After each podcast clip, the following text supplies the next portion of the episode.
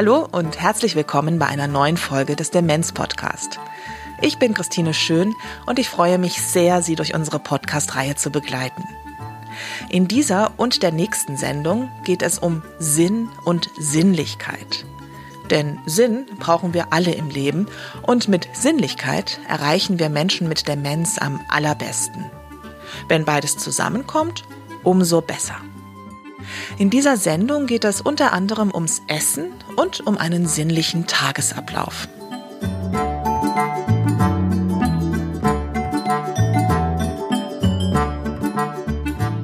Der Podcast wird freundlicherweise gefördert von der IKK Südwest und der Veronika Stiftung.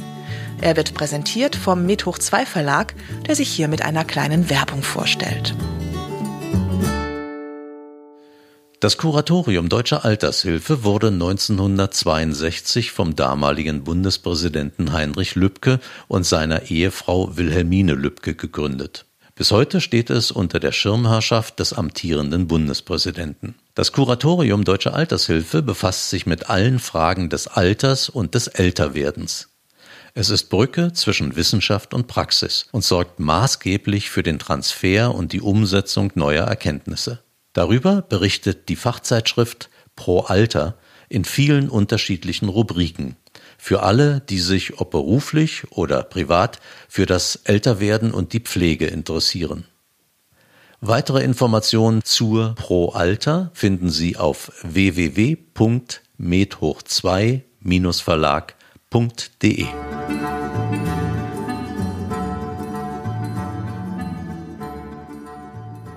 Bei den Vorbereitungen zu den einzelnen Podcast-Folgen wird mir jedes Mal bewusst, was für einen tollen Beruf ich habe. Auch für die beiden Sendungen über Sinnlichkeit habe ich wieder mit wunderbaren Menschen gesprochen, die mir diesmal aber auch noch ganz besonders sinnliche Momente bereitet haben. Man hat mir etwas vorgesungen. Guten Morgen in diesem Haus. Man hat mich unter einem Sternenhimmel sitzend mit einer Massage verwöhnt. Man hat mir einen duftenden Kaffee angeboten und ich durfte inmitten der wunderbarsten kulinarischen Köstlichkeiten sitzen.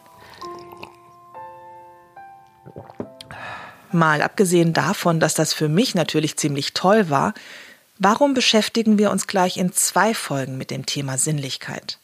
Helga Schneider-Schelte von der Deutschen Alzheimer Gesellschaft erklärt, warum Sinnlichkeit für Menschen mit Demenz so wichtig ist. Wenn wir uns vorstellen, dass der Verstand immer weniger die Orientierung gibt, und das ist bei Demenz der Fall, dann spielen die Sinne eine wesentlich größere Rolle. Das Hören, das Sehen, das Spüren, das Riechen, auch Bewegung. Also von daher, Menschen mit Demenz können zum Beispiel noch sich erinnern an Lieder, sie können tanzen, sie können das in Bewegung umsetzen. Also Sinnlichkeit wird immer wichtiger. Die Sinnlichkeit ist die Möglichkeit für Menschen mit Demenz, in Kontakt zu uns zu treten. Von daher Angebote, die diese Sinnlichkeit fördern, diese Sinnlichkeit Nahrung geben, sind so wichtig für die Lebensqualität von Menschen mit Demenz, weil sie sind in Kontakt mit der Außenwelt. Man spürt, welche Freude plötzlich auch da ist, wie sie präsent sind, wie sie da sind. Und so ist es auch bei Menschen mit Demenz in der letzten Lebensphase. Nimmt ja die Sinnlichkeit nicht ab. Menschen mit Demenz brauchen Berührung, brauchen dieses Gefühl, ich gehöre dazu, ich bin dabei, ich spüre mich. Und auch Berührungen zum Beispiel zeigen Menschen mit Demenz, dass sie in Kontakt sind mit der Außenwelt. Daher ein großes Plädoyer für mehr Sinnlichkeit zu Hause und auch im Pflegealltag im Pflegeheim. Und wie kriegt man diese Sinnlichkeit nun in den Alltag? Davon handelt diese Sendung. Von Frau Schneider-Schelte hier gleich schon mal ein paar Tipps, die übrigens nicht nur den Menschen mit Demenz gut tun, sondern auch den Angehörigen. Also zu Hause zum Beispiel, warum nicht die Grundpflege äh, verbinden mit sinnlichen Momenten? Mit der Rücken wird einmassiert, mit warmem Wasser und mit Düften. Also eher gucken im Alltag, wo ich sowieso sinnliche Elemente habe, die auch auszubauen. Oder Spaziergänge, die anzureichern, was in den Hand zu nehmen. Im Moment ist gerade Herbst, überall sind Kastanien im Frühjahr auch die Düfte, also Blumen zu geben und, und riechen zu lassen. Unser Alltag ist voller sinnlicher Erlebnisse. Kaffeeduft, also äh, bewusst auch zu sagen, riech doch mal, auch die Worte dazu zu verwenden, riechen, schmecken, wie schmeckt es dir? Das ist so ein inniger Moment. Und auch wirklich zu sagen, die Essenszeit soll eine Zeit sein, wo wir gut im Kontakt sind, äh, wo wir uns Zeit nehmen füreinander und auch gucken, dass wir das Essen genießen und uns genießen. Auch so Lieblingsspeisen, bewusst auch wirklich unter dem Blickwinkel von Sinnlichkeit auch mal zuzubereiten, schön herzurichten. Also es, der Alltag gibt viele Möglichkeiten. Es muss gar nicht so große Aktionen sein. Aber wenn ich die Brille aufhabe, mehr Sinnlichkeit in unserem Alltag, dann finde ich Gelegenheiten dazu. In dieser Sendung machen wir es mal ein bisschen anders als sonst. Wir beschreiben Ihnen nämlich einen Tag mit allen Sinnen. Ich werde mich mit meiner Moderation etwas zurückhalten, denn mein Interviewpartner beschreibt einen sinnlichen Tag so schön, dass es eigentlich gar nicht vieler Zwischenworte bedarf. Ich hoffe, dass Sie sich daraus ein paar Ideen ziehen können, wie Sie auch zu Hause Sinnlichkeit in den Alltag kriegen. Und später dann geht es ums Essen. Andreas Rath, das ist mein erster Interviewpartner, ist seit mehr als 30 Jahren Altenpfleger mit Leib und Seele. Er leitet die Tagespflege Die Aue der Diakonie in Berlin-Wilmersdorf. Der Morgen dort beginnt schon mit ganz viel Herz. Unser Tag geht so los, dass diese Tür hier aufgeht und unsere Damen und Herren hier reinkommen und wir sie herzlichst begrüßen. Das geht mit Umarmung, das geht mit Küsschen, das geht mit einem kleinen Witz, mit Spaß und Humor. Und so beginnt dieser Tag schon mit einer ganz anderen Haltung. Wir versprühen irgendwie Wärme. Und Sie merken an den Tagesgästen, die schon länger da sind, das ist hier eine Familie. Sie kommen hierher in eine Familie und nachdem eben diese herzliche Begrüßung hier stattgefunden hat, dann beginnen wir mit einem tollen Frühstück. Der Tisch ist gedeckt mit Seltmann Weidenporzellan. Man muss es sehen, das haben die Leute sich selbst ausgesucht. Bisschen teurer, aber eben egal, es ist ihr Porzellan. Es ist bei jedem eine Kaffeetasse oder ein Tee, eine, ein Saft und ein Joghurt, weil wir auch eine, eine Verantwortung haben für dieses Trinken, dass dieses am Tag rüberkommt. Wir beginnen den Tag immer mit einem Gesang. Guten Morgen in diesem Haus, ja so wünschen wir, ja so wünschen wir allen Besuchern einen schönen guten Tag. Und in dem Moment, wenn das fertig ist, kräht irgendjemand, weil ich alle mag. Das ist das Zeichen, dass dann losgegessen wird. Die Körbe sind voll mit hellen, dunklen Brötchen, Milchbrötchen, Brot.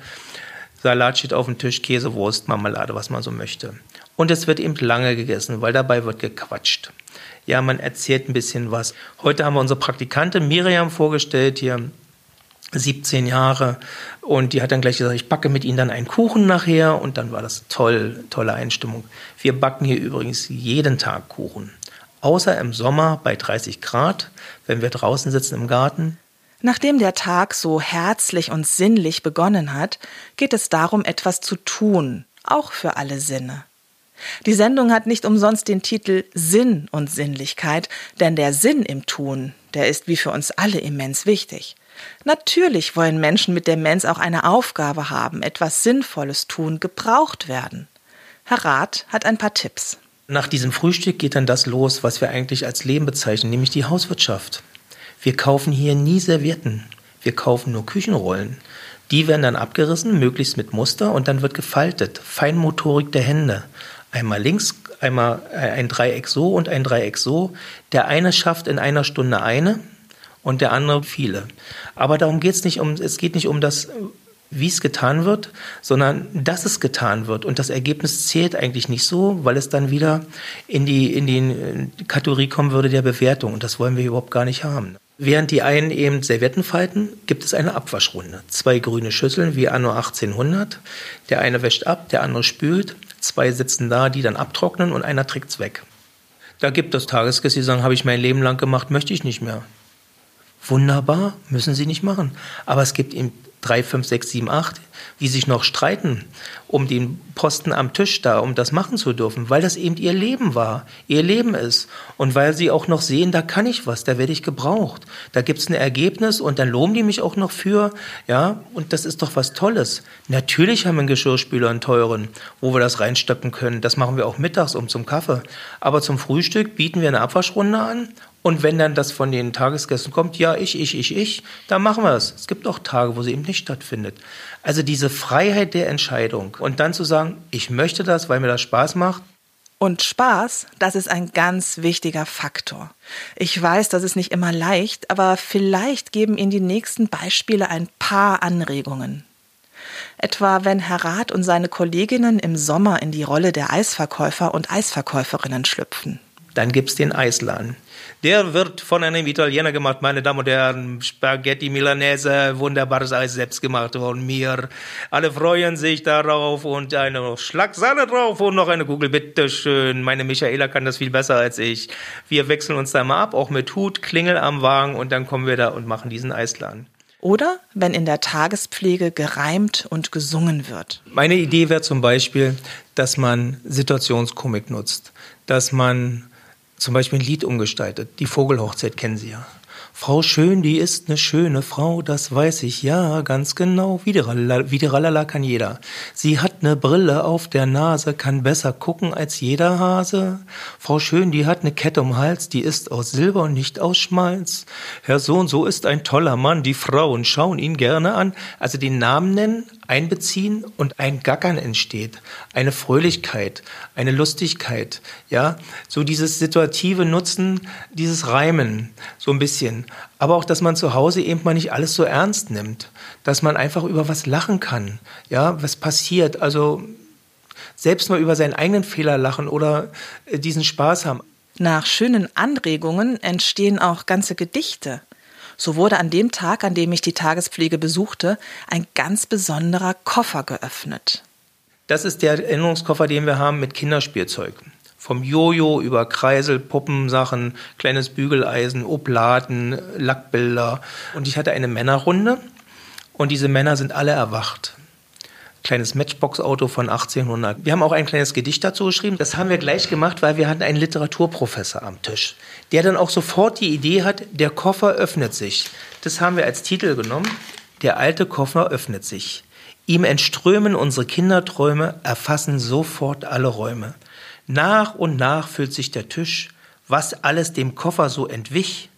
Da liegt das Jojo neben dem Kreisel, Vielleicht spielt damit Inge Meisel. Jetzt kommen vier Puppen hervor. Auch ein alter Ball, er rollt ins Tor. Ein Sack mit Murmeln sehen wir nun. Was wollen wir bloß jetzt damit tun? Geschirr aus dem Puppenhaus, auch eine kleine Kaffeemühle kommt heraus. Oblaten, glänzend und glitzernd fein, auch in ein Schulheft der ersten Klasse schauen wir rein. Die Vergangenheit wird wieder wach, lebendig frühere Zeit, oft auch ein Ach. Das ist so ein kleines Gedicht dann entstanden. In der Tagespflege Die Aue wird, wie wir es schon am Anfang hörten, jeden Tag gebacken. Und der Kuchen wird dann am Nachmittag gemeinsam verputzt. Weil erstens ist es eine Handlung, die sie alle können. Zweitens werden auch Rezepte von unseren Tagesgästen benutzt. Und drittens zieht der Duft durch den Raum. Das gehört dazu, dass dann unser eigener Kuchen auf den Tisch kommt, bisschen Sahne drauf und das geht immer los mit dem Lied von Udo Jürgens, äh, aber bitte mit Sahne. Viertel, täglich um Viertel nach drei dö, dö, dö, treffen sich in der Konditorei. Das spielen wir dann und dann grölen wieder alle mit und dann ist dieser Spaß eben da. Freude, Umarmung, Leben, Humor, Witz, Lachen, auch Trauern, wenn jemand traurig ist. Die Nähe ist sowas von wichtig. Es gibt nicht einen Tagesgast, der nicht Nähe möchte. Dass man neben ihm sitzt beim Gespräch, die Hand hält, dass wenn meine Stascha kommt, die geht dann eine Runde rum. Also jeder hat so sein, sein Bedürfnis nach Nähe und das wird eigentlich immer ausgeprägter. Schön ist es auch immer, Menschen mit Demenz im Tagesablauf Aufgaben zu geben, die sie aus ihrem früheren Leben kennen. Jeder nach seiner Fasson und den eigenen Möglichkeiten. Auch wenn die Dinge nicht mehr so klappen wie früher, loben, wertschätzen, das ist wichtig. Ein Beispiel aus der Tagespflege Die Aue. In einem anderen Raum werden die Handtücher gefaltet, die aus dem Trockner warm kommen. Das ist eine Dame, die eigentlich mehr alleine sein möchte, die diesen Trubel nicht ab kann und die die Handtücher nach ihrem Gusto faltet. Die sind so gefaltet, dass wir die alle nochmal falten müssen, aber das ist ja völlig Schnups. Sie hat eine halbe Stunde zu tun, wir würdigen sie, sie drückt mich, hat Spaß und wir sagen toll gemacht und wenn sie raus ist, dann legen wir die so zusammen, dass man die auch wegpacken kann. Das ist ja eine feinmotorische Aktion, die da stattfindet und eigentlich auch aus ihrer Lebensbiografie begründet. Sie hat das ja immer gemacht im Leben. Dass es eben eben nicht mehr funktioniert, das darf man jetzt nicht spiegeln. Das ist ja auch wichtig für Angehörige zu Hause, dass eben diese Spiegelung der Verluste eben nicht stattfindet. Dass man sagt, ey, früher hast du das gekonnt und jetzt nicht mehr. Was machst du da? Das führt ja nur zu einer Eskalation. Damit Pflegekräfte wissen, was einem Menschen wohl Freude bringen würde, empfiehlt Herr Rath, eine kleine Patientenverfügung zu schreiben. Mal ganz anders und mit allen Sinnen. Bei mir steht zum Beispiel drin, ich möchte einmal am Tag Led Zeppelin Stairway to Heaven hören, und zwar das Mittelstück, das Gitarrensolo. Ansonsten können Sie mir Bob Dylan, Eric Clapton, Dire Straits auf die Ohren geben, aber auch alle deutschen Titel der Popmusik, auch ein bisschen Volksmusik und dann wäre ich wahrscheinlich schon zufrieden. Aber wenn Pflegekräfte das wissen, ich schwer dement bin, dann ist denen geholfen und mir geholfen. Sie müssen nicht mit bayerischer Volksmusik anfangen, die ich nur wirklich nicht abkann und dann versuchen mir das auf die Ohren zu geben und dann dann sich wundern, dass ich aggressiv werde, dann mich zum Neurologen schleppen und mir noch Psychopharmaka geben, bloß weil es halt die falsche Musik war. Ich möchte leger angezogen werden, nie eine Krawatte. Das ist jetzt mein Beispiel. Ich möchte jeden Tag, ob Cholesterin oder nicht, ein Spiegelei gewendet essen, möglichst mit Käse auf dem Brötchen. Sie können mich gerne einsetzen zu hauswirtschaftlichen Tätigkeiten. Ich bin ein wunderbarer Bügler, keine Angst davor, ich kann auch in der Demenz noch bügeln. Da muss zwar einer bei sein und gucken, aber ich kann noch dieses Teil noch bügeln. Erst wenn ich mich verbrenne und das nicht mehr durch eine Apraxie hinbekomme, dann ist die Zeit vorbei. Aber solange ich es kann, soll man mich auch lassen. Ich kann Kartoffeln schälen mit einem scharfen Messer. Keiner muss Angst haben, dass mir irgendwas passiert. Es geht hier alles. Hier liegen Messer rum und hier wird geschält. Wenn ich dann weiß, dass es nicht mehr geht, es kann ja mal ein Finger geschnitten werden. Und wie gesagt, man nennt das Apraxie, den Verlust der praktischen Fähigkeit. Dann ist der Punkt, wo alle wissen, es geht eben nicht mehr. Aber bis dahin als Angehöriger oder wie als Pfleger festzulegen, der darf das nicht, der kann das nicht, das ist eine Gefahr, das ist falsch. Gucken, schauen, Talente nutzen, Ressourcen nutzen, einsetzen. An diesem Punkt kommt Jörg Reuter ins Spiel. Er will unter anderem Schnippelgruppen in Senioreneinrichtungen etablieren, um die Ressourcen der Seniorinnen und Senioren zu nutzen und Gemeinschaft zu stiften. Bevor es um sein tolles Projekt geht, mache ich Ihnen erstmal den Mund wässrig. Hören Sie ihn hier mal über das Essen sprechen. Für mich ist das was Multisinnliches. Also, wenn man selbst kocht, fängt es ja damit an, dass man mit den Händen was macht, dass man was schält, dass da schon Gerüche entstehen. Und wir haben das immer wieder gemerkt, viele der alten Gerichte beginnen mit dem Anbraten von Speck und Zwiebeln. Und alleine, wenn das als erstes in die Pfanne kommt, sagen alle in der Runde, hm, das riecht aber gut hier. Oder wenn wir gekocht haben, ging die Tür auf, Leute kamen von draußen rein, sagten, das riecht aber gut was bei euch, was macht ihr denn hier? Ich hatte immer das Gefühl, da fängt auch schon was im Körper an. Ne? Wenn das gut riecht, äh, dann bereitet man sich auch aufs Essen, hat bekommt Hunger, mehr Appetit. Und äh, das, ist, das ist für mich das, das Schöne, was das Essen angeht. Die Küche ist ja so unser Lagerfeuer, unser modernes, wo wir drumherum sitzen und das ja viel in unserer Generation mit Freunden machen. Und die alten Menschen haben das vielleicht nur in ihrer Familie gemacht und für manche war das auch ganz, oder für ganz viele war das neu, mit nicht familiären Mitgliedern zu kochen. Das kennen die gar nicht so aus ihrer Generation. Aber die hatten da überhaupt kein Problem mit, sondern haben alle gesagt, oh, das ist aber schön, dass wir mal zusammen gekocht haben. Und eigentlich ging es sogar an allen Stationen noch weiter äh, in dem Satz, das war aber toll, dass wir mal wieder selbst kochen durften, das möchten wir eigentlich jeden Tag machen. Von Anfang an. Jörg Reuter ist eigentlich Strategieberater für Firmen.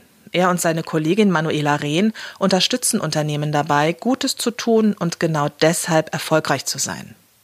Daneben haben die beiden einen Lebensmittelladen in Berlin, in dem sie nur Produkte anbieten, deren Produzentinnen und Produzenten sie kennen und die handwerklich und ethisch gut arbeiten. Ich saß vor unserem Interview zwischen diesen fantastischen Dingen Schinken, Käse, Brot, Rohmilchbutter, Wein. Es war gar nicht so einfach, das Interview durchzuhalten, zumal wir auch noch über das Essen gesprochen haben. Denn Jörg Reuter und Manuela Rehn haben mit Unser kulinarisches Erbe bereits das zweite Kochbuch herausgebracht, für das sie Senioreneinrichtungen in Deutschland besucht und mit den Senioren und Seniorinnen dort gekocht haben. Und zwar nach deren alten Rezepten. Damals hatten wir parallel auch unser eigenes Geschäft vom Einfachen das Gute eröffnet, äh, wo es um leckere Lebensmittel geht. Und äh, alle Welt redete damals äh, bis heute ja von, also Essen steht immer mehr im Mittelpunkt. Ist so der neue Pop, sagt man ja manchmal. Und dann alle reden von Regionalität und Heimatküche. Und ähm, dann haben wir überlegt, Mensch, da sitzen doch genau die, die eigentlich die Heimatküche erfunden haben, aber keiner fragt sie. Alle Welt redet davon, wie wichtig gutes Essen ist und dass wir kein Essen verschwenden sollen. Was für eine einfache und geniale Idee, die zu fragen, die wissen, wie es geht. Die heute alten Menschen. Und wie immer braucht es eben jemanden, der so eine Idee hat und sie dann auch umsetzt. Wie Jörg Reuter und seine Kollegin. Wir sind ganz unbedarft an diese erste Reise, also wirklich vollkommen naiv rangegangen. Wir wussten überhaupt nicht, was uns erwartet. Und dann sind wir wirklich dahin sind skeptisch oft empfangen worden, äh, oft mit dem Satz, wir wissen nicht, ob unsere äh, Bewohner mit ihnen überhaupt reden möchten. Und äh, das war total anders. Also wir waren immer zwei Tage dort. Am ersten Tag äh, haben wir uns gegen Nachmittag mit den Senioren getroffen und einfach zum Kaffee. Meistens haben wir Kuchen mitgebracht. Und dann haben wir über Rezepte einfach von früher geredet. Und das brauchte nur zwei, drei Stichworte von uns. Und dann ging es nicht mehr darum, die zum Reden zu bringen, sondern man hatte dann eher die schwierige Aufgabe, zehn ältere Damen zu moderieren, weil die alle durcheinander redeten und äh, alle hatten tausend Rezepte. Und das war sehr spannend. Also das war schon mal Nummer eins, was uns, äh, was totale schöne Glücksgefühle für uns waren. Und am nächsten Tag haben wir uns immer am neuen wieder getroffen. Also haben am ersten Tag noch überlegt von den vielen Rezepten, die wir jetzt diskutiert haben, welche drei wollen wir denn, also welche Menüfolge wollen wir gemeinsam kochen. Und dann haben wir uns im neuen wieder getroffen und angefangen zu kochen. Und das war auch wunderschön, dass ähm, die alten Menschen sofort dabei waren, selbst wenn die zehn Jahre kein Messer mehr in der Hand hatten. Die haben sofort drauf losgeschält und viel schneller, als wir das je konnten. Das ist wirklich etwas, was ich auch erlebt habe. Essen bringt Menschen eh zusammen, aber eben auch das gemeinsame Kochen, Schnippeln, Austauschen über Rezepte. Das fanden auch die Spitzenköche spannend, die Reuter und Rehn immer im Schlepptau hatten. Ja, eigentlich mussten wir tatsächlich keinen äh, überreden. Also es haben eigentlich alle äh, sofort äh, gesagt, wow, super Idee, sind wir dabei und sind ohne Erwartungen rangegangen. Aber viele, mit vielen hat es auch was gemacht. Also viele waren auch das erste Mal in Seniorenheimen und es erdet einen, äh, da zu sein. Und äh, für viele war es aber auch inspirierend, in diesen Austausch reinzukommen. Für Jörg Reuter ist es ganz wichtig, das zu bewahren, was er unser kulinarisches Erbe nennt. Weil es spannend ist, weil da was verschwindet. Ähm, also es sind vielleicht mehrere Aspekte. Zum einen ganz persönlich angefangen habe ich eine ganz warme Erinnerung an die Küche meiner eigenen Großmutter. Also wenn ich daran denke, so wie jetzt, habe ich sofort wieder den, den Geruch in der Nase von selbstgemachtem Vanillepudding und die hat immer so einen fantastischen Möhreneintopf gemacht. Also ich kann das förmlich riechen und schmecken und das ist eine stärkere Erinnerung für mich, als wenn ich nur an meine Großmutter denke. Und das finde ich eigentlich schon, das ist schon Grund genug, ne, dass diese Erinnerungen so stark verknüpft sind. Und äh, dann haben wir das Gefühl, dass ähm, diese Generation, und ich sehe das an meiner eigenen Mutter, äh, das Gefühl haben, dass wir uns gar nicht mehr interessieren für die alten Rezepte. Aber das ist nicht so. Und ich mache mir richtig Sorgen, dass ganz viele Rezepte verschwinden werden. Und deswegen ist es an der Zeit, die zu bewahren. Ich finde, das gemeinsame Kochen mit Jung und Alt ist nicht nur ein Tipp für Seniorenheime, sondern auch für zu Hause. Mal ehrlich, welches Enkelkind ist erpicht darauf, Oma oder Opa zu besuchen, gerade wenn eine Demenz die gewohnte Kommunikation auch noch erschwert? Über das gemeinsame Kochen oder Backen aber findet man ganz von selbst zueinander. Wenn man hingeht und sagt, wir backen mit Oma zusammen einen Kuchen am Wochenende und dann hat man was dauert es? Ne? Eine halbe Stunde, bis man einen Teig geknetet hat, dann dauert es eine Stunde im Ofen und dann isst man noch eine Stunde oder eine halbe Stunde zusammen und dann hat man das aktiv verbracht und muss sich nicht anschweigen, sondern hat direkt Gespräche dabei. Und das wäre eigentlich das, was ich mir wirklich wünsche, dass das viel mehr passiert, also dass man weniger besucht, sondern eher hingeht und was gemeinsam tut. Jörg Reuter hatte bislang noch keine direkte Begegnung mit Menschen mit Demenz. Das änderte sich auf seiner Reise. Wir waren in einer Station, da raunte mir nur eine Pflegerin zu, Frau XY ist schwer dement und dann verschwand die Pflegerin wieder. Und dann dachte ich so, okay, vielen Dank. Ne? Was heißt das jetzt für mich? Aber äh, besagte Frau war in der Kochrunde total präsent, also konnte alles. Wir haben Rezepte dort diskutiert, hat sie richtig mitdiskutiert und gute Vorschläge gegeben, wie wir manche Dinge verbessern können war körperlich wieselflink. Wenn jemand anderem mal was runterfiel, hat sie geholfen. Und über das ganze Essen ging das super gut. Äh, nur irgendwann, als wir fertig waren, sagte sie irgendwann, oh, ich, ich muss auf Toilette, wo, wo bin ich hier eigentlich? Also dann setzte das wieder ein, aber es war über ein Zeitfenster, würde ich sagen, von drei Stunden war sie absolut da und äh, das fand ich ganz, ganz großartig.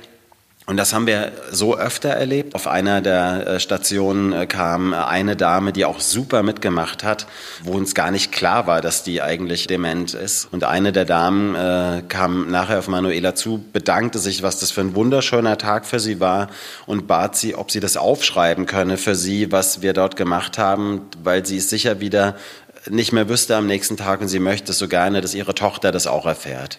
Also, Kochen Sie gemeinsam zu Hause. Sprechen Sie über Rezepte von früher und trauen Sie den Menschen mit Demenz zu, dass sie gleichberechtigt mitschnippeln und kochen können. Ein scharfes Messer führen, das ist tief in uns verankert, das klappt. Erst wenn die vorher genannte Apraxie eintritt, dann wird's schwierig, aber das merken Sie. Liebe An- und Zugehörige von Menschen mit Demenz, ich hoffe, dass wir Ihnen mit dieser Sendung ein paar Anregungen gegeben haben, um Sinnlichkeit in den Alltag mit Ihrem An- oder Zugehörigen mit Demenz zu bringen. In der nächsten Sendung geht es weiter mit dem Thema. Auf der Seite www.demenz-podcast.de finden Sie unter dieser Sendung weiterführende Links. Im Anschluss an die Sendung möchten wir Ihnen noch drei Rezepte aus dem Kochbuch von Jörg Reuter und Manuela Rehn ans Herz legen. Ich habe sie alle nachgekocht und glauben Sie mir, sie sind echt lecker. Wenn wir in unseren Sendungen bestimmte Themen angehen sollen, dann schreiben Sie uns eine Mail an demenzpodcast.medhoch2-verlag.de. Wir freuen uns sehr über Ihre Vorschläge. Vielen Dank fürs Zuhören. Ich wünsche Ihnen alles Gute. Bis zum nächsten Mal. Tschüss, Ihre Christine Schön.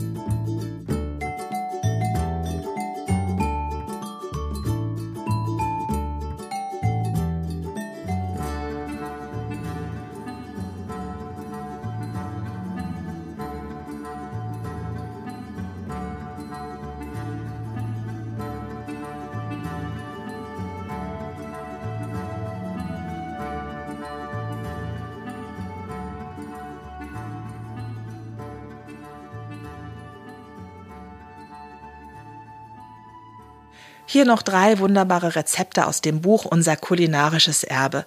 Es sind die Lieblingsrezepte von Jörg Reuter. Also ich finde auf jeden Fall, also was ich jetzt äh, auch schon gemacht habe, ist der Speckkuchen des Herr Schmitz, äh, der davon erzählte. Äh, das fanden wir alle so, so lecker und so spannend aus, äh, im Grunde Brotteig, ähm, so einen Grundboden zu machen und den Speck sehr dick draufzulegen, fand ich fantastisch. Äh, das schmeckt super. Für ein Blech benötigen Sie etwa 30 Minuten Arbeitszeit plus zwei Stunden gehen lassen plus 40 Minuten backen. Für den Teig brauchen Sie 500 Gramm Weizenmehl vom Typ 550, drei Teelöffel Steinsalz, einen halben Würfel Hefe, so 21 Gramm, einen Esslöffel Zucker, 500 Gramm Roggensauerteig, am besten vom Bäcker, und 50 Gramm Butter für das Blech. Für den Belag brauchen Sie 500 Gramm Lauch, 500 Gramm geräucherten gesalzenen fetten Rückenspeck. Sie können auch alternativ fetten Bauchspeck nehmen. 500 Gramm Schmand, vier Eier in Größe M, Steinsalz, schwarzer Pfeffer aus der Mühle und 50 Gramm Semmelbrösel. Für den Teig Mehl und Salz in einer Rührschüssel mischen und eine Mulde in die Mitte drücken. Die Hefe in eine große Tasse bröseln, den Zucker dazugeben und mit 280 Millilitern lauwarmem Wasser glatt rühren. Die Mischung mit dem Sauerteig zum Mehl geben. Alles gut vermischen und mit den Händen zehn Minuten kräftig durchkneten, bis ein homogener Teig entstanden ist. Mit einem Tuch abdecken und an einem warmen Ort abgedeckt, etwa anderthalb Stunden gehen lassen. Für den Belag den Lauch putzen, der Länge nach halbieren, waschen, trocken tupfen und in Halbringe schneiden. Den Speck in kleine Würfel schneiden. Schmand und Eier in eine Schüssel geben und mit dem Schneebesen verquirlen, kräftig mit Salz und Pfeffer würzen. Den Backofen auf 200 Grad Umluft und Unterhitze vorheizen das Backblech mit Butterpapier belegen und dieses mit Butter bestreichen. Den Teig nochmals leicht kneten, auf dem Blech ausrollen und mit den Fingern rundherum einen kleinen Rand formen. Den Teig mit einem Küchentuch abdecken, nochmals etwa 30 Minuten an einem warmen Ort gehen lassen. Den Lauch unter die Schmandmischung heben. Den Teig mit Semmelbröseln bestreuen die Lauch-Schmand-Mischung draufstreichen und die Speckwürfel darüber streuen. Den Speckkuchen im Backofen 40 Minuten goldbraun backen und noch heiß in Portionsstücke geschnitten servieren. Der Pfefferpotthast ist auch ein sehr schönes, gar nicht so komplexes Rezept. Das ist eine Art Gulasch, etwas kleiner geschnitten, mit Kapern dabei. Für vier Personen rechnen Sie mit 40 Minuten Arbeitszeit plus drei Stunden Garen. Sie brauchen ein Kilogramm Rinderoberschale oder Hüfte, ein Kilogramm Zwiebeln, 150 Gramm Schweineschmalz, einen Liter Rinderbrühe, ein Esslöffel Steinsalz, 20 Gramm Zucker, drei Lorbeerblätter, fünf Gewürznelken, fünf Wacholderbeeren, schwarzer Pfeffer aus der Mühle, 100 Gramm Gewürzgurken 20 Salzkapern, Saft von einer Zitrone, Apfelessig, Semmelbrösel und ein halbes Bund glatte Petersilie. Das Rindfleisch in daumendicke Würfel schneiden. Zwiebeln schälen und in feine Würfel schneiden. Das Fleisch bei starker Hitze in 50 Gramm Schmalz in einem bauchigen Topf kurz anbraten und wieder herausnehmen das restliche Schmalz mit den Zwiebeln in den Topf geben und dünsten, bis sie ins Braten übergehen und leicht Farbe annehmen. Mit der Brühe aufgießen, die Gewürze und das Fleisch dazugeben. Das Ragout zwei Stunden bei schwacher Hitze leise kochen lassen. Die Gewürzgurken würfeln und mit den Kapern zugeben. Das Ragout eine weitere Stunde garen. Den Pfefferpott hast mit Zitronensaft und etwas Apfelessig leicht säuern. Dann nach und nach mit Semmelbröseln binden, bis eine sämige Konsistenz erreicht ist. Die Petersilie waschen und trocken tupfen. Die Blättchen abzupfen, fein schneiden und kurz vor dem Servieren in das Ragout rühren. Dazu isst man gerne Salzkartoffeln, rote Beete Gemüse oder Salat und Gewürzgurken. Eins meiner Lieblingsgerichte ist auf jeden Fall und wirklich einfach das errötete Mädchen. Äh, das ist die deutsche Antwort auf Panna Cotta, sage ich immer. Ähm, Panna Cotta kennen wir vielleicht oder kennen einige aus Italien als mit Gelatine eingedickte Sahne. Sehr lecker und äh, das errötete Mädchen ist das gleiche, aber auf Buttermilchbasis, also sehr viel leichter als eine Panna Cotta. Und es werden gleich Preiselbeeren eingearbeitet. Und diese Verbindung aus der leichten, äh, schönen Säure der Buttermilch und dieser leichten Bitterkeit von Preiselbeere und das so löffelfest, das ist ein total schönes, äh, wirklich unkompliziertes Gericht. Für vier Personen Zubereitung etwa 30 Minuten plus vier Stunden gelieren. Sie brauchen sechs Blatt Gelatine, eine Vanilleschote, 600 Gramm gerührte Preiselbeeren oder Preiselbeerkonfitüre, 500 Milliliter Buttermilch, 20 Milliliter Zitronensaft, 150 Gramm Sahne, gemischte Beeren zum Garnieren. Die Gelatine zehn Minuten in kaltem Wasser einweichen. Die Vanilleschote längs halbieren, das Mark herauskratzen und mit Preiselbeeren, Buttermilch und Zitronensaft verrühren. Die Preiselbeermilch durch ein feines Sieb streichen. Die Gelatine gut ausdrücken und mit 100 Millilitern Preiselbeermilch in einem Topf leicht erwärmen, bis sie sich aufgelöst hat. Gelatine-Mischung in die Masse rühren und in den Kühlschrank stellen, bis sie leicht zu gelieren beginnt. Die Sahne steif schlagen und unterheben. Die Creme in Schälchen und Dessertgläser füllen und mindestens vier Stunden kalt stellen. Die Beeren verlesen, waschen und trockentupfen. Die Creme mit Beeren garniert servieren.